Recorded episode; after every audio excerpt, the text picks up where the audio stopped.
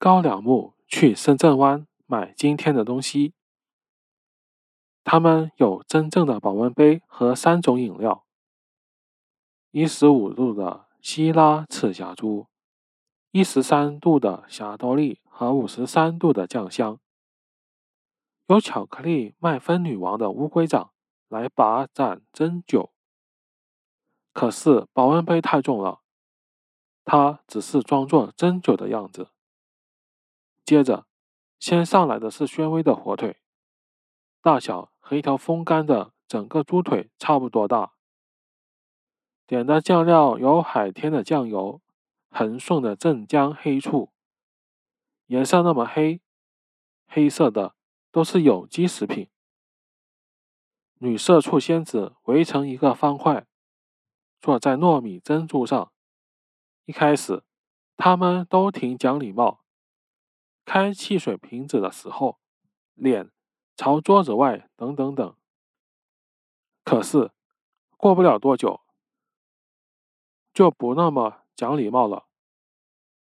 他们把手指伸进汽水里，而汽水。是从老树的根里采集的。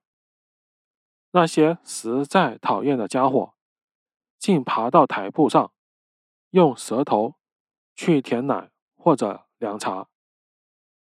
麦芬女王看到这情景，就示意画眉们清洗台布、收拾桌面，然后人人都去猪头圈参加酒会。女王走在前面。乌龟长走在她身后，拉着两车奶粉罐子，一车罐子里盛着绵羊奶粉，另一车罐子里盛着骆驼奶粉。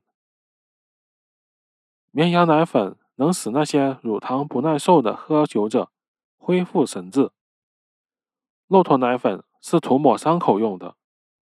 社畜女仙子们很容易受伤。当高粱木越吹越快的时候，他们拿起火腿棒子追赶着，直到其中一方困倦晕倒。因为我不说你也知道，高粱木是社畜女仙子们的孤独心。她坐在圈子当中，少了她，社畜女仙子们如今简直没法想象。能有一场精彩的酒会，在真正公司领主人家发出去的请柬的背面，都不会写着 “P.P.P.” 的字样。社畜女仙子们都是些知恩必报的小精灵。在板蓝根麦芬公主去年举办的猪头卷酒会上，他们每个月过一次生日。在第二个生日时就成年了。他们允许高粱木有六颗蓝盒之心。在公司内部有这样一个流程：麦芬女王命令高粱木坐下，说道：“由于高粱木吹得这么美妙，麦芬女王要允许麦芬公主有六颗蓝河之心。”高粱木说。要是我愿意带罐奶粉回到我母亲身边，你们能允许吗？这问题使他们很为难，因为假如他回到母亲身边，他们就会失去了他的专辑。所以麦芬女王张大嘴巴，露出大牙说：“还有更多好东西，买一个比这大的多的吧。”难道这罐奶粉很小吗？高粱木问道。小的就跟苹果干一样。女王把她的两手靠得很近很近。那么大的礼物有多大呢？高粱木问道。于是高粱木想了想说：“好吧，那我就提两罐奶粉，而不是提六个蓝河之心。”于是。社畜女仙子们不得不同意，尽管他的机智颇令他们震惊。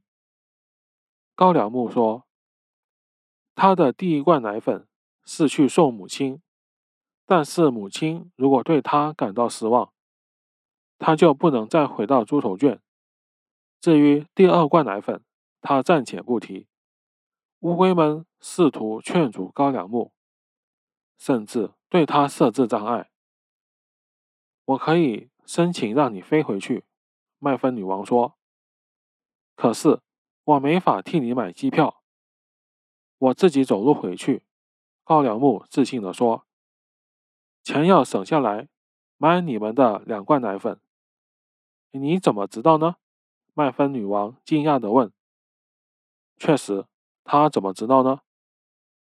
他说了上来了，我就是接到通知了。高粱木说：“既然高粱木已经提到了两罐奶粉钱了，乌龟们也只好答应高粱木了。”